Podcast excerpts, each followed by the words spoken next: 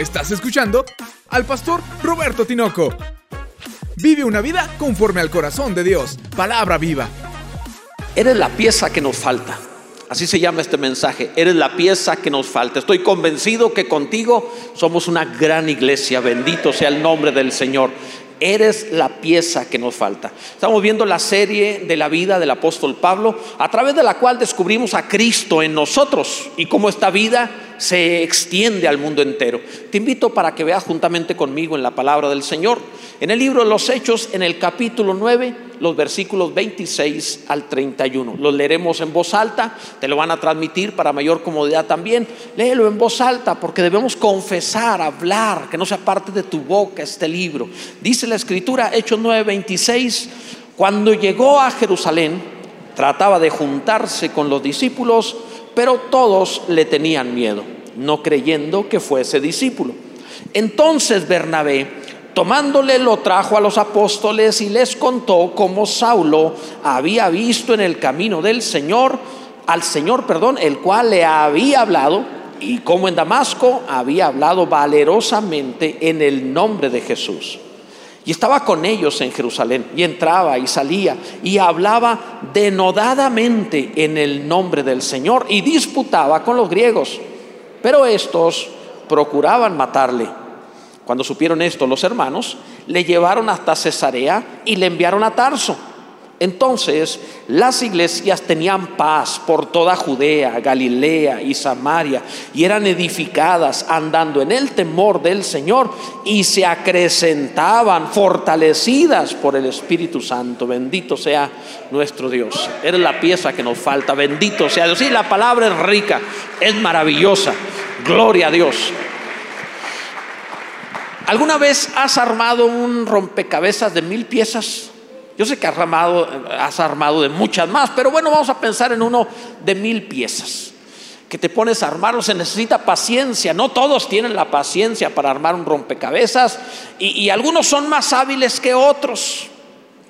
Yo he visto que por lo general las mujeres son muy hábiles en eso, pero bueno, este, nomás a veces les falla poquito la paciencia, pero ok, esa es otra cosa. El punto es que cuando armas un rompecabezas de mil piezas y pones bien 999 y se te pierde una, qué frustrante. Nunca se te ha perdido una pieza y luego cuando lo armas, no puede ser que haya durado tanto y que no encuentre una pieza. O sea, dan ganas de aventar eso. O sea, es, frustrante, es, es, desagradable, es una sensación de pérdida de tiempo y todo lo que hicimos no tiene sentido. O sea, no lo logré, no lo cumplí. Quizá alguno no es tan obsesivo como yo, pero yo siento eso. Si se me pierde una pieza, yo tengo esa sensación de que qué pérdida de tiempo. Haber hecho todo lo demás y que te falte una, qué pérdida de tiempo. Yo sé, a otro no le importa, a mí sí. Dice la pastora que soy un poco obsesivo en lo que hago. Empiezo algo y no suelto hasta que termine, hasta que esté completo. Así sucede. Tengo una agenda de trabajo hasta los 78 años definida diariamente hasta los 78. O sea, estoy un poco loco, pero era necesario para hacer la obra de Dios que mi mente se estructurara de esa manera. Entonces, cuando un, un rompecabezas le falta una pieza, para mí resulta una pérdida de tiempo no poder tener esa pieza. Soy capaz de volver a comprar ese rompecabezas para traerme la pieza a fin de completarlo, porque imagínate qué terrible. El punto de esto, amado, es que la iglesia no es distinta. Si nos falta uno, es un hijo de Dios. Y los hijos no pueden ser sustituidos. O sea, no, no puedes decir, ah, no importa, no está, pero hay otro. O sea, no, no, no, no, es, es hijo, es hijo. Qué padre que se muera un hijo, dice, tengo otros. No, no, o sea, es un hijo. Aunque tengas diez, pierdes uno y te rompe el corazón es hijo. Nuestro Dios no murió por algunos, murió por todos en la persona de Jesús. Mínimo, amado, que tengamos este corazón, que digamos que necesitamos a cada uno para ser realmente la iglesia del Señor. Y esta debe ser nuestra mentalidad.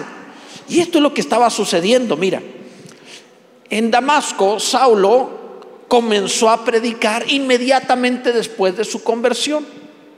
Pero Saulo se fue después de unos días de predicar, se fue a Arabia, como les hablé la semana pasada, y en Arabia estuvo casi tres años recibiendo el Evangelio más detalladamente por parte de nuestro Señor Jesús, ya glorificado. Estamos hablando que Dios, o sea, Jesús, el glorificado se le apareció, como después le dice a los Corintios Pablo, y le explicó atentamente el Evangelio, también se lo dijo a los Gálatas. Y le enseñó, o sea, le dio el discipulado de los doce, pero solo a él.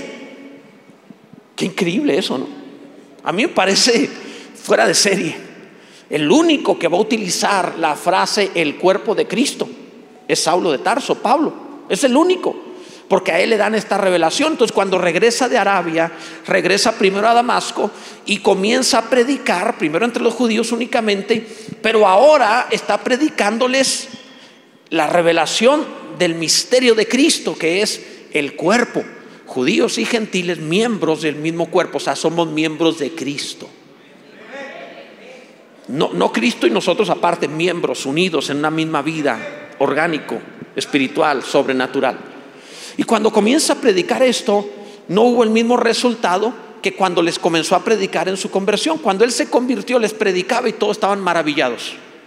Cuando regresó y les predicó ahora la revelación del misterio de Cristo, el cuerpo, que tú y yo somos unidos a Cristo, querían matarlo. Entonces en Damasco, los discípulos para salvar la vida a Saulo, lo descolgaron una canasta por el muro una noche en la ciudad para no salir por la puerta porque tenían gente esperando para matarlo, lo descolgaron en una canasta. Esto es algo simbólico, porque Saulo era esa canasta. Él era un vaso con un tesoro en su interior que había que proteger. Y esto es maravilloso. Cada uno de nosotros es un vaso y tiene un tesoro. La gloria de Dios en tu interior, bendito sea Dios. Así que sacaron a, Saulo de Damasco y Saulo se fue a Jerusalén. Y ya en Jerusalén es cuando sucede lo que acabamos de leer. ¿Qué pasó? Veamos varias cosas. Primero, sé parte de la iglesia, aunque alguno te rechace. De verdad, vale la pena ser parte de la iglesia, aunque le caigas mal a alguien. Siempre hay alguien para probar el corazón de otro. La iglesia es maravillosa, pero en la iglesia Siempre hay alguno por ahí que anda probando el corazón de los demás. Una marguetis, un, hombre o mujer que está dale y dale y dale con los demás. O sea, se, la dio de, profeta antiguo, de, de, catador de cristianos y anda checando quién sí es y quién no es, quién peca y quién no peca y anda dale y dale. Por lo general esa persona suele ser alguien que le revela el espíritu que andas mal. Siempre cuando oigo así a alguien pienso, ¿por qué no le revelará al Espíritu que es un chismoso? ¿Por qué? O sea, si le revela lo de todos, ¿por qué no le revela que es un chismoso? Pero bueno, es, hay de todo. Entonces en la iglesia también se da. Dice el versículo 26, eh, eh, mientras decía esto, vi varios hablándole de enseguida como fulano. O sea, qué increíbles. Solito te pusiste tú el, saco. Ok, dice el versículo 26, cuando llegó a Jerusalén, trataba de juntarse con los discípulos, pero todos le tenían miedo no creyendo que fuese discípulo. O sea, después de Damasco, Saulo llega a Jerusalén, donde están los doce apóstoles, bueno, quedaban once, donde está Jacobo también, el hermano del Señor, está la iglesia, la primera iglesia cristiana, la crema innata, los gigantes de la fe, los, las columnas de la iglesia, los mejores que había, educados por Jesús, o sea, no cualquiera. Y Saulo llegó ahí, ¿cuál era la expectativa de Saulo? Vas a llegar con los discípulos de Jesús con lo mejor de lo mejor. Entonces Saulo llegó muy contento. Soy Saulo y ¡pum! como cuando prenden la luz y las cucarachas se desaparecen. Bueno, en otra época, cuando era joven yo, las cucarachas se iban cuando prendía la luz. Hoy son tan desvergonzadas que se te quedan viendo. O sea, pero, pero ha cambiado, hasta eso ha cambiado, ¿verdad? Ahora la prende, las ves y la apaga, no se van a dejar venir. O sea, es, ha, cambiado. Pero ok, volviendo, amados, los discípulos. Toda esta gente le tuvieron miedo. Y se fueron, se escondían de él. Decían, no, no, no, seguramente nos está engañando. Dice que ahora es cristiano, dice que es discípulo para atraparnos a todos. Pues si antes los perseguía, los mataba, los encarcelaba, pues no es para menos pensar que los estaba engañando. Así que le tenían miedo.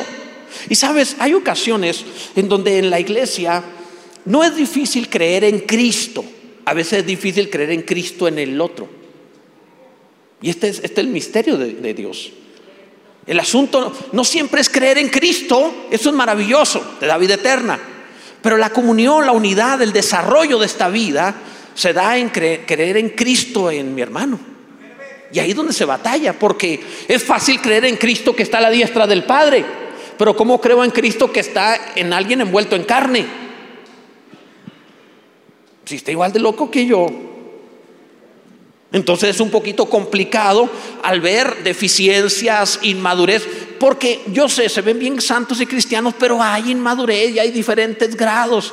Eh, quisiera decirles que somos un grupo de, de, miles de cristianos maduros, pero parecemos más un jardín de niños que...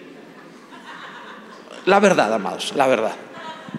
La verdad. O sea, no, no quiero, no, no peco en esto al decirlo, soy uno junto con ustedes. Y entonces ahí eh, es donde es difícil. Ellos no, no tenían problema, la iglesia de Jerusalén, en creer en Jesús. Tenían problema de creer en Cristo, en Pablo. Ese era el problema. Y ahí es donde vienen las dificultades, porque cuando el enemigo ve esto, quiere aprovechar la ocasión para sacar a Saulo. ¿Te imaginas lo que hubiera sucedido si Saulo hubiera sido rencilloso, rencoroso, de esa gente que, que, se ofende? Si hubiera sido el corazón de Saulo ofendible. No me reciben, si quieren, yo me voy. Imagínate que se hubiera retirado el apóstol Pablo y no hubiéramos tenido en la historia de la iglesia el apóstol Pablo. 14, iglesias de, la, de 14 cartas de la Biblia no estarían en la Biblia. Todas las iglesias de Galacia. O sea, es impresionante. Él hizo más por la iglesia que los otros 12 juntos. Eso dice la Biblia. Entonces, ¿te imaginas lo que se hubiera perdido? Por eso cuando en la iglesia alguno es eh, rechazado por otro y se retira, podemos tener una gran pérdida. ¿Qué sabes tú si ese hermanito es el otro Pablo que esperamos, por así decirlo? Ninguno se ofenda. Quizá eres tú la persona que va a completar la iglesia, que va a ser la gloriosa. Quizá eres tú, amado el que necesitamos. No te ofendas. Sí va a haber uno, uno que tiene la cara de, amargo y, y, te puede criticar. Sí va a pasar. No te voy a decir que aquí no suceda. Es más, el error de uno pone de manifiesto el corazón del otro. ¿Qué haremos? Que no tome ventaja Satanás sobre tu corazón porque tú eres inofendible. Entiendes que así es, no hay ningún problema. Eres un regalo de Dios a la iglesia y no queremos perder el potencial, el tesoro que llevas dentro. Bendito sea Dios. Mira, a todo mundo le pasó, por ejemplo, no a todo el mundo, pero digo, a algunos les sucedió que cuando trataron de entrar a una escuela lo rechazaron, no se quedaron. ¿A ¿Alguien le pasó no quedarse en alguna escuela? Vi como tres manos, todos los manos, no, no, pues se peleaban por mí, o sea.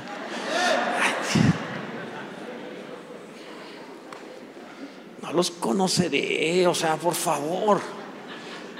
Ok, vamos a ponerlo de otra forma, el ejemplo, porque ese, ejemplo no va a pegar en vista de la sinceridad del auditorio. Vamos a usar otro ejemplo. ¿Cuántos varones que estén aquí lo rechazó su esposa la primera vez que se acercaron a ella para ser novios. Levanten la mano. ¿Cuánta hipocresía? Pues si se peleaba por mí, ella venía por mí, o sea, qué increíble, o sea, no puedo creer esto. No es cierto, o sea, es difícil que peguen esos ejemplos cuando no dicen la verdad, amados. O sea, mi caso es distinto. Mi caso es diferente. Debes saber, no bromeo lo que voy a decir, que antes, cuando estaba, era un jovencito, un niño de 14 años, la pastora, siendo una jovencita de 15 años, ella, me jugó en unas carreras de 100 metros. Su mejor amiga y ella, a ver quién era la que se quedaría conmigo. No bromeo, no bromeo. Yo dije, sabía lo que esperaba, o sea, claro que sí. Y cuando me le declaré, este, cuando le pedí que fuera mi novia, me contestó diez veces que sí. Ella tenía problemas, era tartamuda, entonces dijo, sí, sí, sí, sí, sí, sí, sí. Y entonces yo dije, estaba muy convencida, de verdad quiere. Pero, ok, pero no es el caso de todos, sé que alguno no tiene esa experiencia. Por aquellos sinceros que levantaron la mano y que lo rechazaron al principio, tú seguiste insistiendo. Le volviste a hablar, le mandaste algún regalo, le dedicaste una canción, le, le mandaste algún mensaje, te viste hasta rogón, ella pensó que, pero qué empalagoso, qué latoso, no sé, pero insististe. Y hoy la tienes, bendito sea Dios, qué bueno que lo hiciste. Te lo voy a decir por qué te pongo este ejemplo. Porque cuando estamos en la iglesia, sí vamos a ser tentados a, ser, a retirarnos de ella en algún momento de la vida. Pero si quieres algo que valga la pena, quédate. Quédate. No te muevas, quédate. Porque ahí envía el Señor bendición y vida eterna. Bendito sea su nombre por siempre. Quédate, insiste. En segundo lugar, sé un buen anfitrión de la iglesia. De verdad, sé un buen anfitrión. O sea, no solo quédate, ayuda a otros a quedarse. Dice el versículo 27, entonces Bernabé, cuando vio que no recibían a Saulo, entonces Bernabé, tomándole, lo trajo a los apóstoles y les contó como Saulo había visto en el camino al Señor, el cual le había hablado, y cómo en Damasco había hablado valerosamente en el nombre de Jesús. Bernabé significa, es un apodo que le pusieron los apóstoles, él se llamaba José. Pero los apóstoles le, pusieron un apodo que era hijo de consolación, Bernabé, hijo de consolación. ¿Por qué le llamaron así? Porque Bernabé era muy conocido en la iglesia por unir a los hermanos. Cuando se peleaban era como las mamás de antes. A ver, dile que le pídele perdón. Ahora tú dile que lo perdonas. Ahora dense un abrazo. ¿Se acuerdan las mamás de antes que hacían eso? Qué maravilla. Es la pastora todavía lo hace, ¿eh? cuando se pelean dos hermanos todavía lo hace los tiene en su oficina y los reconcilia y ahora dígale, ahora des un abrazo. Y yo estoy atacado a la risa. Bueno, en fin, otra, que es otra cosa. Pero el punto es que Bernabé procuraba unir y cuando alguien quedaba fuera, lo traía. No, no, no, ven, ven, ven, no te lastimes. Yo no sé si Bernabé vio que Saulo le empezó a salir lo fariseo. Se empezó a enojar, dijo, no, esto sí los persigo. No sé, no sé. El punto es que Bernabé lo unió, te voy a presentar a los apóstoles y comenzó a hablar bien de Dios en Pablo. El Señor se le presentó camino a Damasco. Jesús mismo se presentó, le habló, tuvo una experiencia sobrenatural de ceguera y luego de vista, fue lleno del Espíritu Santo, empezó con un ayuno de tres días, eh, eh, en cuanto recibió la vista, se fue a la sinagoga en Damasco a predicar el Evangelio, no solo eso, se fue casi tres años a Arabia, allá en Arabia el Señor lo preparó, este es un tremendo, es un grande de la fe, no sé cómo habló de Saulo, que ayudó a unir a la iglesia. Y tú y yo tenemos que aprender a hablar bien de los demás. Hablar mal ya tenemos un diablo. Este trabajo está ocupado. No te necesitamos de diablo. Te necesitamos de Bernabé. De hijo de consolación, de que procure la unidad. Te repito, de acusador, ese trabajo ya está ocupado. Ya tiene seis mil años haciendo esa chamba. Entonces, reconcilia, habla bien. ¿Y cómo es el hermano? Tú sabes que tiene sus defectos, pero habla bien. No hables de lo que él hizo. Habla lo que Dios hace en él. Así lo presentó Bernabé. Se puso a contar lo que Dios hacía en, Saulo. Y esto fue lo que los impresionó. Ellos necesitaban creer de Cristo en Saulo. Así que les voy a hablar de Cristo en Saulo, no de Saulo en el mundo. Créeme, hay suficiente carne para hablar de lo que pasa de los hermanos en la carne, pero necesitamos hablar de lo que Cristo hace en los hermanos para que el mundo lo vea y crea también. Bendito sea Dios. El Señor es bueno. Bernabé hacía esto. Aparte, Bernabé contaba con muy buena reputación con los apóstoles. Si has leído el libro de los Hechos, anteriormente dice que cuando hubo una persecución en Jerusalén, antes de la conversión de Saulo y también durante la persecución que Saulo les ocasionó, Bernabé tenía una propiedad cara, eh, próspera, era muy rico, de una familia muy rica de Chipre, y vendió una propiedad para alimentar y cuidar a los hermanos de Jerusalén. Y, no es que los apóstoles fueran interesados, pero lo amaron. Y lo, lo recibieron. Pero debes saber que ellos entendían bien, donde está tu tesoro, dijo Jesús, está, donde está tu tesoro va a estar tu corazón. Es cierto. Cuando ellos vieron que podía vender cosas para ayudar a sus hermanos, dijeron, este hombre tiene el corazón en la iglesia. Por eso cuando trae a Saulo, ellos están pensando, Bernabé ama a la iglesia, no les va a traer a alguien que les haga daño. Está trayendo a alguien que les va a hacer bien.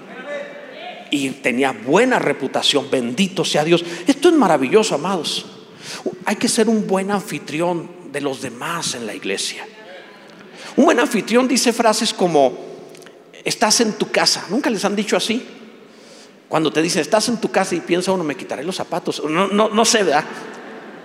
Pero, pero si, si me voy hacia el refrigerador, nevera en otros países, este, se verá bien. O sea, me están diciendo que estoy en mi casa. Si prendo la tele y me duermo, o sea, no sé, no sé, no sé, ¿verdad? No sé qué, pero es un, es un dicho que no necesariamente es así. De hecho, cuando le he tenido que decir yo, la pienso, digo, capaz de que se la cree. En fin, estoy jugando un poco en eso, pero un buen anfitrión hace sentir como en casa. Te hace sentir feliz, te hace sentir que estás en un buen lugar donde vas a estar cómodo y a gusto. Amados, en palabra viva, estás en la casa del Señor. Seamos anfitriones los demás haciéndole sentir que estás en la casa del Señor, estás en un buen lugar, bienvenido, esta es tu casa también, bendito sea Dios. Dios es bueno, gloria a Dios. Sean como Bernabé. En tercer lugar, la iglesia es una familia, no es una cárcel. Las sectas se vuelven cárceles prohibiendo todo. La iglesia no, amados. La iglesia no. Lo que no logre el amor no lo va a lograr un mandamiento, te lo aseguro. Tengamos cuidado en ello. Mira, escucha por favor. Dice el versículo 28, y estaba con ellos en Jerusalén y entraba y salía. Una vez que Saulo fue admitido por la iglesia, no lo andaban checando, no le pusieron marcaje a ver cómo se porta. Porque imagínate que se reunió con la iglesia, luego se salió de ahí con ellos y se fue y salió de la ciudad. Cualquiera diría, no va a ser que traiga unos soldados. No, no, no, o sea, no había sospecha. Puedes entrar y salir. La iglesia así es. Si alguno quiere estar con nosotros, bienvenido. Y si alguno no quiere estar con nosotros y sale y se congrega en otro lado, no hay problema, te amamos igual. No vamos a hablar de ti, no te vamos a perseguir, no te vamos a maldecir. Es mentira que le digamos a alguien que no se junte contigo, o sea, a menos de que eh, venga un lobo y haga una secta y si ya no, y si no, no te vamos a decir, sí, ovejita, vete con el lobo, eso es otra cosa. Pero mientras no sea así, eres bienvenido. Y si alguno sale y al rato quiere venir y visitarnos, bienvenido. Gracias a Dios por tu vida. Estamos contentos. Puedes entrar y salir. Bendito sea Dios. Pablo estaba libre. Procuramos ser la iglesia, amados, y, no, no una cárcel. Y obviamente como ahora Saulo estaba teniendo una buena vida, estaba en paz incluso con el mundo, se movía bien en la ciudad de Jerusalén y ni el mundo ni la iglesia en ese momento, luego vendría persecución, pero en ese momento había paz. Bendito sea Dios. Si quieres estar en paz, en la iglesia recibe de parte de Dios vida, pero debe llevarla allá afuera. Tenga la libertad de entrar y salir. No, no, no los vamos a, a vigilar, no andaremos cuestionándoles. Claro que si te agarro te voy a llamar la atención. Pero no te voy a exhibir jamás. No le voy a contar a otros no le voy a decir a nadie, porque finalmente en aquel día nos encontraremos, nos daremos un abrazo delante del Señor y diremos con todo y la carne llegamos, bendito sea Dios. Que finalmente de eso se trata, amados. Así que puedes entrar y salir. Un ejemplo. En la familia la idea es que los hijos formen luego sus propias familias.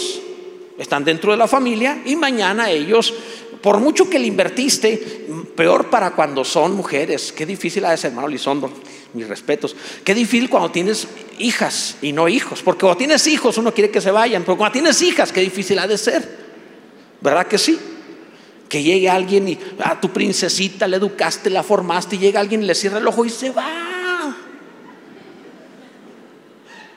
Eh, eh, o sea, Dios bendiga a los que tienen mujeres de veras. Con los hombres uno tiene que decirle a, la nuera, cuídate de ese muchacho, cuídate. pero no sé, pero lo que trato de decir es que salen de casa y forman sus familias. Pero aún así pueden entrar y salir de casa de sus papás. Sigue siendo su casa, avisen cuando vayan, sigue siendo su casa. Porque, sí, digo, desean mi pueblo a esos asegúnes, pero pero de todas maneras sigue siendo su familia. De hecho, solo ha crecido en diferentes casas, pero sigue siendo su familia. Eso es lo que buscamos como iglesia, ser una gran familia. Han salido muchos y siguen habiendo más iglesias, pero seguimos siendo una gran familia, amados. Y debemos continuar con ese corazón en donde podamos tener la libertad de entrar y salir y sigámonos viendo como familia e hijos de Dios. Prohibido enojarse, pelear, censurar. No somos una secta para señalar ni criticar a nadie. Dios bendiga a la iglesia, bendito sea su nombre. Gloria a Dios. Dios es bueno.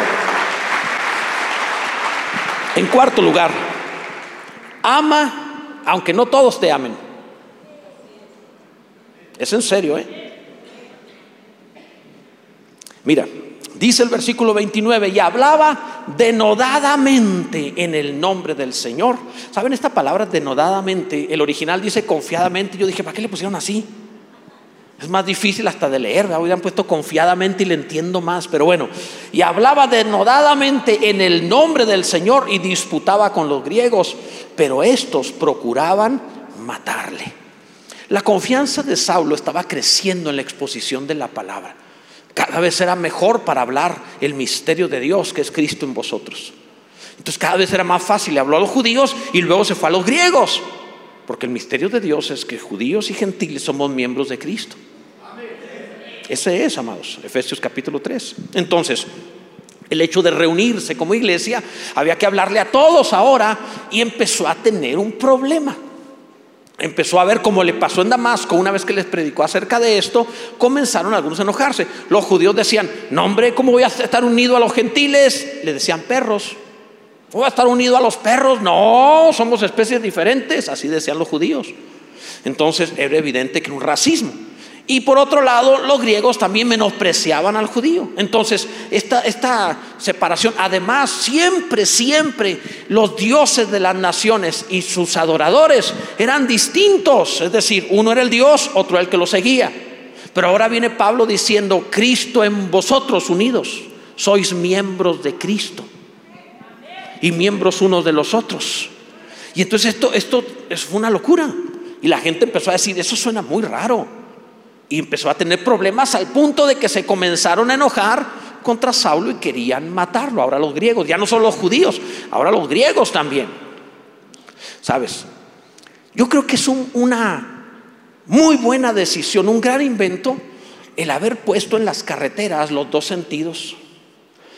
¿Nunca han pensado cómo sería antes de que hubieran definido poner líneas y sentidos en la carretera? Piénsalo. ¿Cómo sería antes? ¿Viene alguien de frente en un camino? Tú vas y todavía no se define quién a la derecha y quién a la izquierda.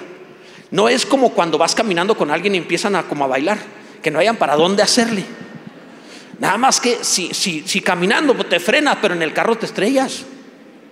Debe haber sido muy complicado antes de definir el, cuál es el rumbo ¿Cuál es el sentido de la calle?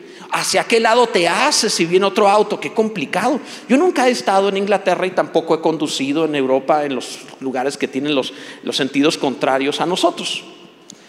Pero me imagino que ir y de pronto conducir un auto en un lugar al revés de como estás acostumbrado, ha de ser en una emergencia muy complicado.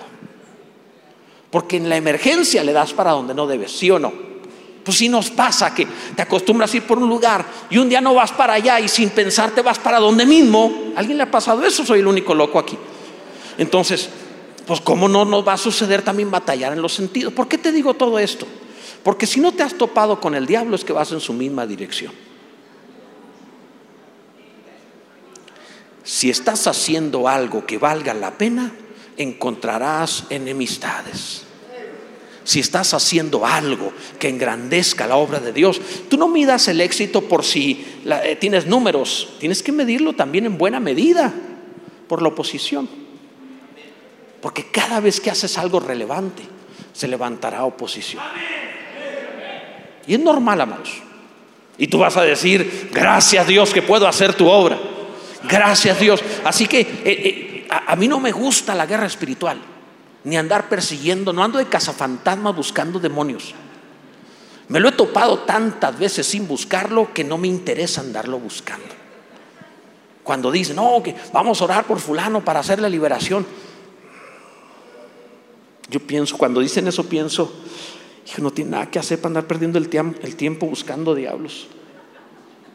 Porque si tuviera que hacer, el diablo se le aparece ahí, o sea, se le presenta. Empieza la enemistad, empiezan los griegos a querer matar a Saulo. Así es como funciona esto. Nosotros no andamos buscando problemas, no queremos enemistades, no andamos echando fuera demonios de aquí para allá. Si se presenta, lo echas fuera. Pero no es el punto. El punto de esto, amado, es que cuando tú haces algo que vale la pena, vas a encontrar oposición. No la dejes de hacer, no dejes la obra de Dios, no renuncies, no te sientas, no te lastimes, no digas por qué, Dios mío, dónde estás? Al contrario, di gloria a Dios, porque si hay oposición, algo bueno estoy haciendo. Bendito sea el nombre del Señor. Gloria a Dios. Bendito sea Dios. Y sigue amando. Pablo lo querían matar y les predicaba. No dice la escritura, a partir de ahí Saulo dijo, no le vuelvo a predicar a nadie. No, siguió predicándole a los griegos que lo querían matar. La idea de esto, amado, es que eh, el que lo quieran matar dice que ellos son asesinos. El que yo le siga predicando dice que soy hijo de Dios. Alguien te lastimó, eso dice lo que él es. Tú síguelo amando porque eso dice lo que tú eres. No siempre podrás continuar la relación, pero siempre puedes continuar sintiendo amor en tu corazón por los demás. Esa es una decisión. No siempre puedo estar con alguien que me quiere matar, me tengo que retirar de esa persona, tengo que huir quizá pero no voy a tener odio, no voy a tener amargura ni componer canciones.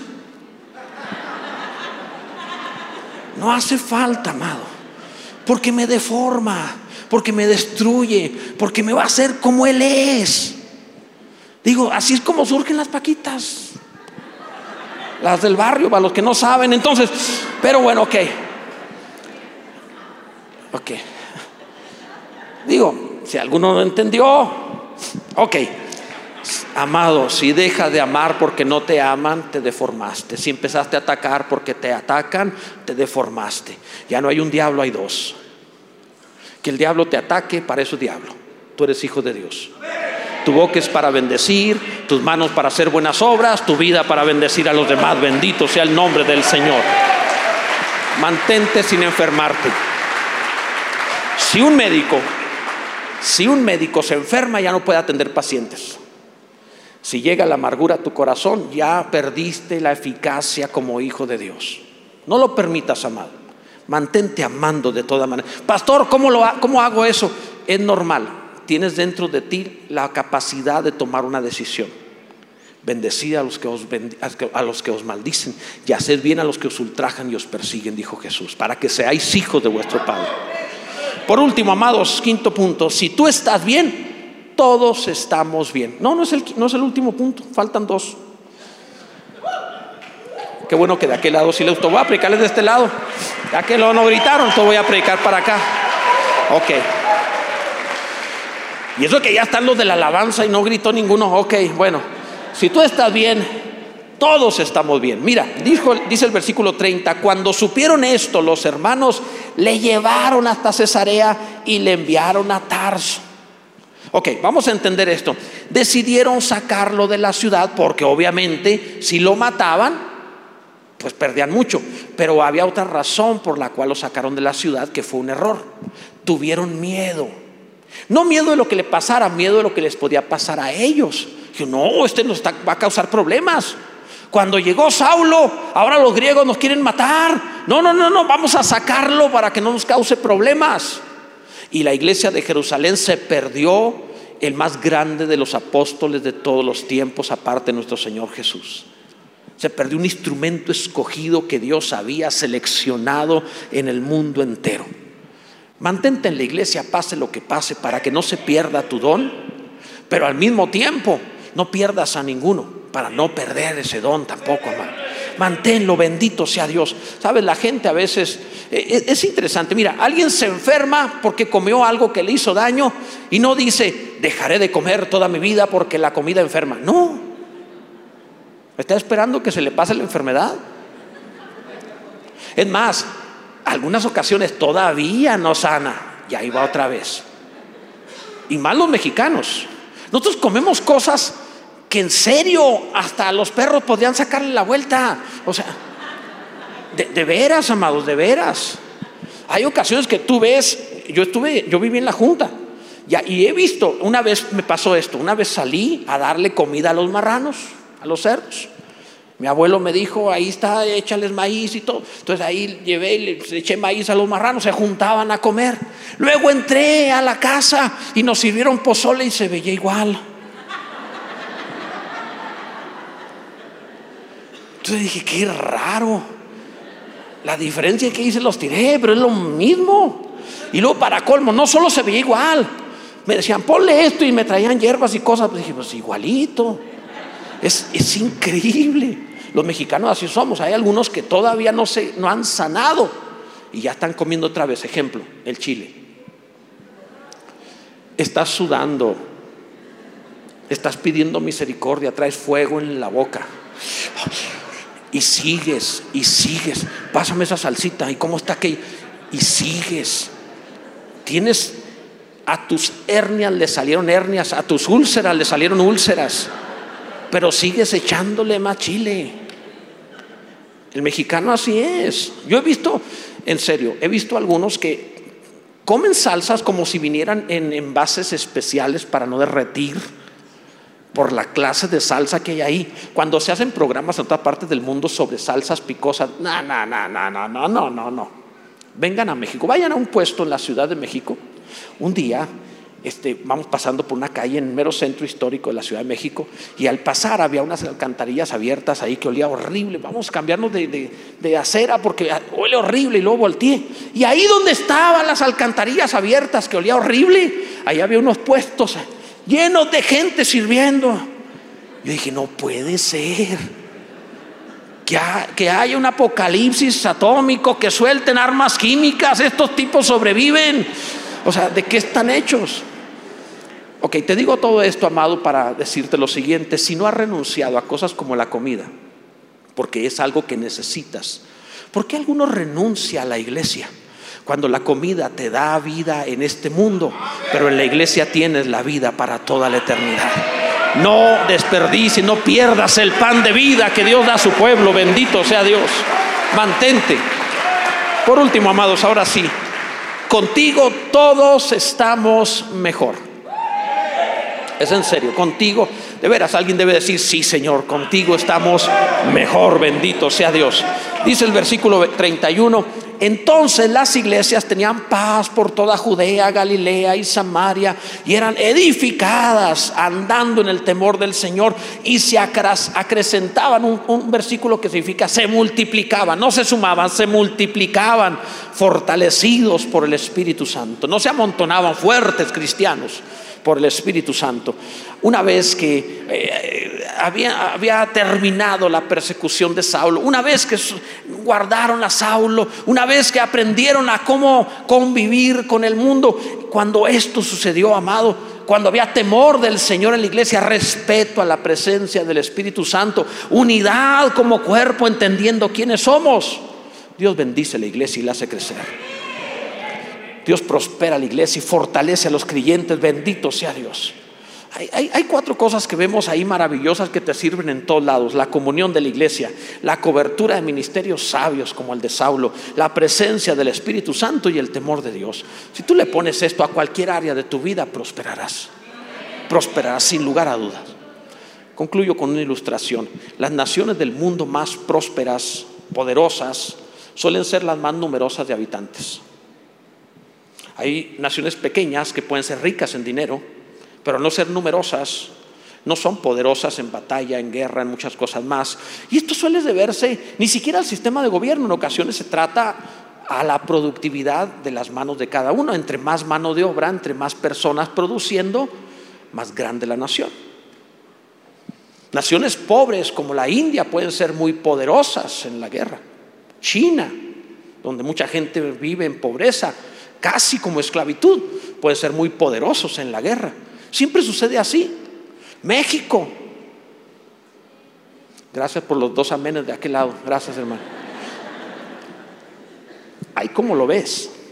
México es bravo. En guerra es bravo. Sus, soldados están catalogados como entre los mejores del mundo. No sé por qué, pero eso dicen. Eso dicen. Lo que trato de mencionarte, amado, es que la capacidad productora de cada ser humano le añade grandeza a la nación. Por eso cuando las naciones poderosas comienzan a ver a naciones tercermundistas que tienen muchos hijos, promueven ideología de género, el aborto, ellos pagan para que aborten, para que no tengan hijos, para convencerlos que la familia pequeña vive mejor, a fin de que su nación no, siga creciendo y no se vuelva poderosa y mañana no nos vaya a causar un susto. Así es como se controlan las masas. O internamente, tú vas a encontrar más problemas de fentanilo entre los, la cultura negra y la hispana y no entre los hispanos, entre los blancos, perdón. ¿Cuál es la razón? Control de masa de forma interna también. Lo que trato de decirte en cuanto a esto es que la, cada persona añade gloria, cada persona añade multiplicación, cada persona añade producción. Y en la iglesia somos una gran iglesia contigo en ella. Contigo somos una gran iglesia. Bendito sea el nombre del Señor. Gloria a Dios. Dale un fuerte aplauso a nuestro Dios y di gracias Dios por tu bondad. Cada uno de los creyentes es un regalo de Dios a la iglesia. No te vamos a poner un examen para ver si te aprobamos bienvenido. No vamos a estarte señalando ni cuestionando. Como tú, también nosotros estamos procurando vivir mejor. Bienvenido. Con todo y lo que traigas de afuera te ayudaremos. Bienvenido. Esta es una gran iglesia porque tú estás en ella. Ponte en pie, por favor. Eres la pieza que nos falta. Contigo somos una gran iglesia, amado. Levanta tus manos al cielo y dile al Señor, gracias Dios por concederme el honor de ser parte de tu iglesia. Gracias Dios por hallar un lugar en el cual puedo pertenecer. Gracias Dios porque aquí manifiestas tu presencia en mi vida y me haces crecer y madurar. Gracias Dios por mis hermanos, son un regalo y una bendición, tienen un tesoro en su interior que me hacen crecer, incluso aquellos que puedan parecer difícil. Gracias Dios, que también ellos son necesarios en tu casa. Te agradezco tanto por la iglesia, Dios. Tu iglesia es gloriosa, tú eres bueno, Dios. Bendito sea tu nombre para siempre. La aplicación de esto, amado, va a ser que te transformes en un Bernabé y empieces a ser un gran anfitrión de los demás. No esperes a que te saluden, tú vas a saludar a otros, tú vas a presentarte ante otros, tú vas a bendecir a otros, tú vas a incluir a otros. Mientras tanto, ¿qué te parece? Y juntos alabamos al Señor y le decimos, gracias Dios, tú eres bueno y para siempre es tu misericordia.